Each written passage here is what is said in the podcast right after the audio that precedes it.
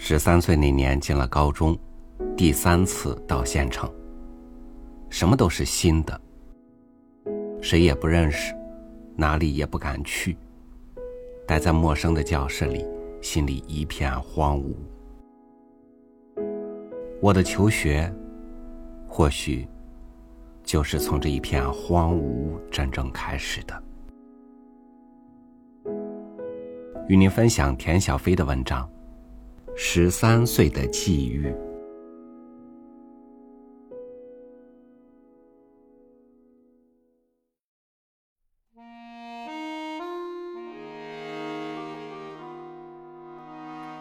第一次知道这世界上存在着一个北大，是在我七岁的时候。那天，偶尔从抽屉里翻出一张泛黄的照片。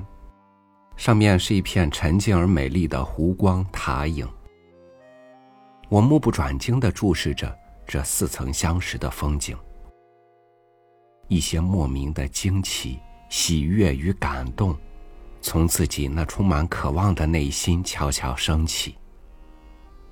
母亲告诉我，这就是北大。十岁。乘汽车从北大校门口经过，身边的阿姨唤我快看快看，我却固执的扭过头去，口里说着：“才不呢！现在若看了，以后再来上学，不就不新鲜了吗？”我从未怀疑过我要成为北大的学生。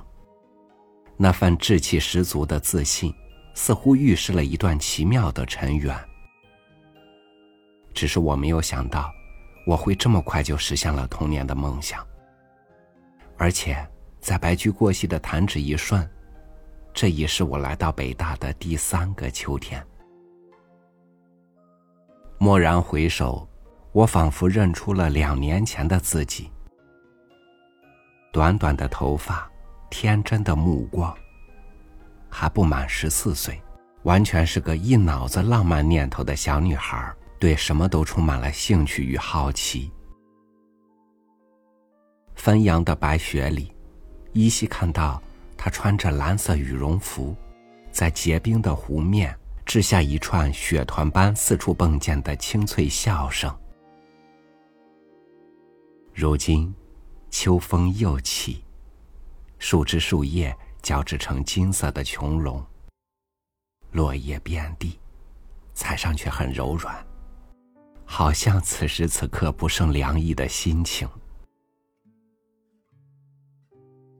眼看八七级新生穿着军训时领来的绿军衣满校走，我才恍悟到，自己已是三年级的老生了。乔立在朋友般亲切的三十五楼下，不由得感到有些茫然若失。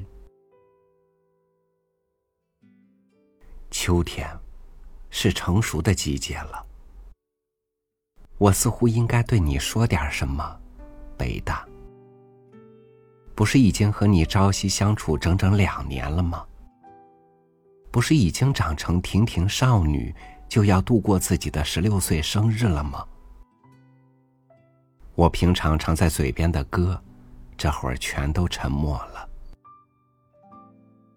我望着陌生而又熟悉的你，北大，两年里积攒下来的那么多话，竟全部悄悄沉淀了下来。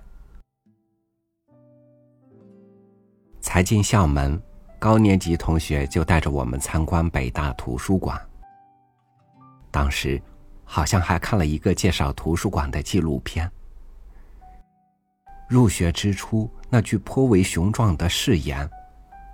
我不仅为北大感到骄傲，也要让北大为我感到自豪。在图书馆大楼的映衬下，骤然显得苍白无力。我紧闭着嘴，心头涌起一种近乎绝望的感觉。四百万册图书，实在难以想象。而其中我所读过的，大概连这个数目字的最小的零头都不到吧。不知怎么，我回忆起了一九八三年在青岛过夏令营时发生的一件事情。记得那时灯已熄了，我们在黑暗里躺在床上随意聊着天儿。我和领队的那个小小的女老师正说得津津有味，我上铺的女孩却忽然哭了起来。我们惊讶的问她怎么了，她呜咽着答道：“你们知道的那么多。”可我什么也不懂。如今，我和女老师的谈话早忘得一干二净了，可那女孩子的呜咽，反倒长久而清晰的留存在心中。当我随着面孔尚未记熟的新同学一起走出图书馆的时候，我似乎刚刚理解了那因为自己的无知而抽泣的女孩。于是，自从小心翼翼的佩戴上那枚白色校徽起，北大就不再是照片上的影像，不再是车窗外一掠而过的建筑，而成了需要用全部清醒的意识来对付的不折不扣的现实。假如一生可以被分成许多阶段，那么与北大的际遇。便是又一个新的开始，可不，是开始，开始做美的有点迷离的梦，开始对从未涉足过的世界进行探寻。当我在图书馆里一排一排落上了些许灰尘的书架间徜徉，我觉得自己就像是童话里的女孩。怀着激动不安的心情，启开了闪闪发光的仙宫大门。有时并不急着翻检借阅，只在书垛给我留出的窄窄小径上慢慢的走来走去，以目光抚爱每册图书。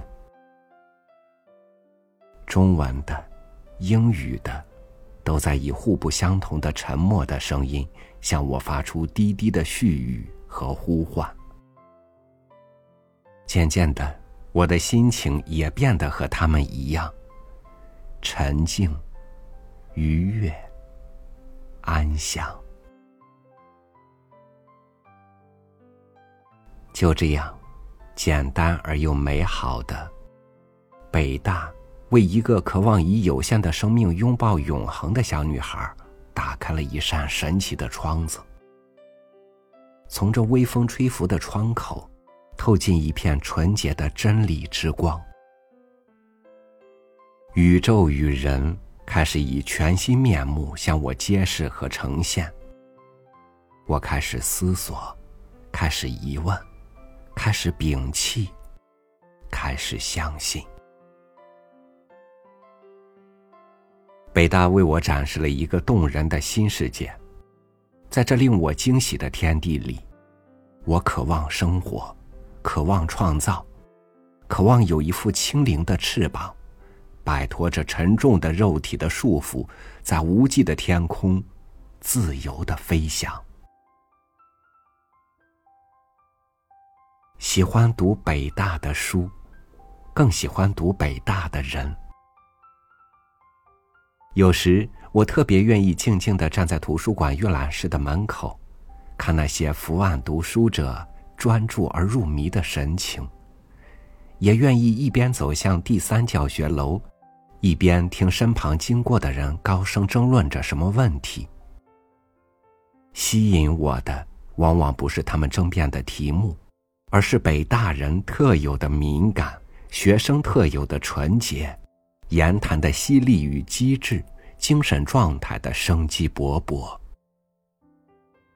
更愿意站在广告栏前，一张一张细细的读那些五颜六色的海报，为的是永不厌倦的重温北大清新自由的气氛。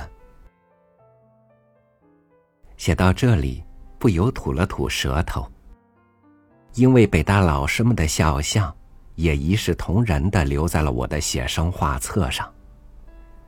有的绅士风度，有的和蔼可亲。这个怪癖，那个潇洒，或于谈笑风生间樯橹灰飞烟灭，或于古朴凝重之中形成另一番风格。我喜欢由这些亲切的手牵引着，走上令人耳目一新的通幽曲径。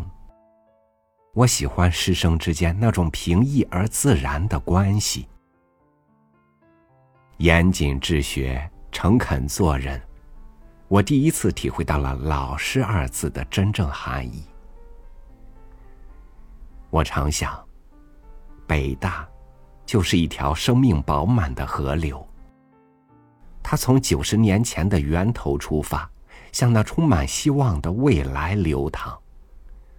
尽管两岸风景变幻，河上却始终有着渴望渡向美丽彼岸的船客，也有着代代相传的辛勤的舵手与船工。哦，北大，北大，你委于我心的实在是太多，太多。因此，当有人问我大学两年收获了什么？又失落了什么的时候，你叫我怎能以轻巧的得失二字来衡量这因浸透了汗水、泪水与欢笑而格外充实的时光？没有什么使我停留，除了目的。纵然岸旁有玫瑰，有绿荫，有宁静的港湾，我是。不计之舟，不止一次把这些诗句悄悄念给你，北大。千言万语，有时只能凝聚为这最浓最浓的几行。是的，我是一只不计之舟，曾经那样安恬的依偎在未名湖的碧抱里。但我的心无时无刻不在向往大海的波涛。我没有忘记我的誓言，我渴望发现新的大陆，渴望从海洋深处为你，北大，撷取最灿烂的珍珠。不过，自七岁起便结识便热爱的地方，是永远无法忘记的。让我俯首感谢所有星球的相助，为了我能在北大校园里度过一生中最美好的时期。正是在北大，我从那个无忧无虑的小女孩，一步一步艰难的走向成熟。北大早已不仅仅是哺育我的母校，它是师长，是朋友，是我的一部分。一部分的我，它珍藏在内心最柔软的角落里，流淌在我的血液里，和愚蠢又美好的少年的回忆一起，永远无法分割开来。啊，也许有一天，意志是我，不计之舟是我。纵然没有智慧，没有绳索和帆尾，是的，总有一天，北大，我也会离你而去。你却永远年轻着，微笑着，拥抱一代又一代青年人的梦想，激励一届又一届学子的抱负，也抚慰一年又一年桃李开落的惆怅。那么，我还会回到你的身边来，是梦是真，又有什么相干？我只要像当初一样，在老朋友般的三十五楼下小立片刻。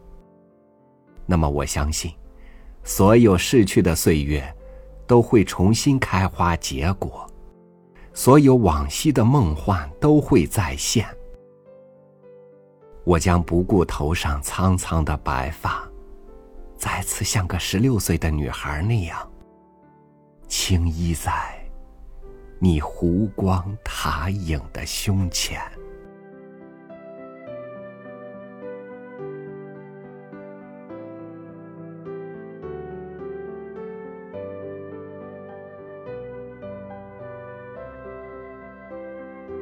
每路过一站我们与这一站的缘分可能很早就已经结下。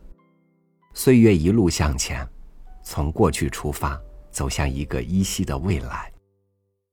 我庆幸于在所有的际遇当中，能有很长的这么一段时间，以读书的方式陪伴很多人走过他们的青春。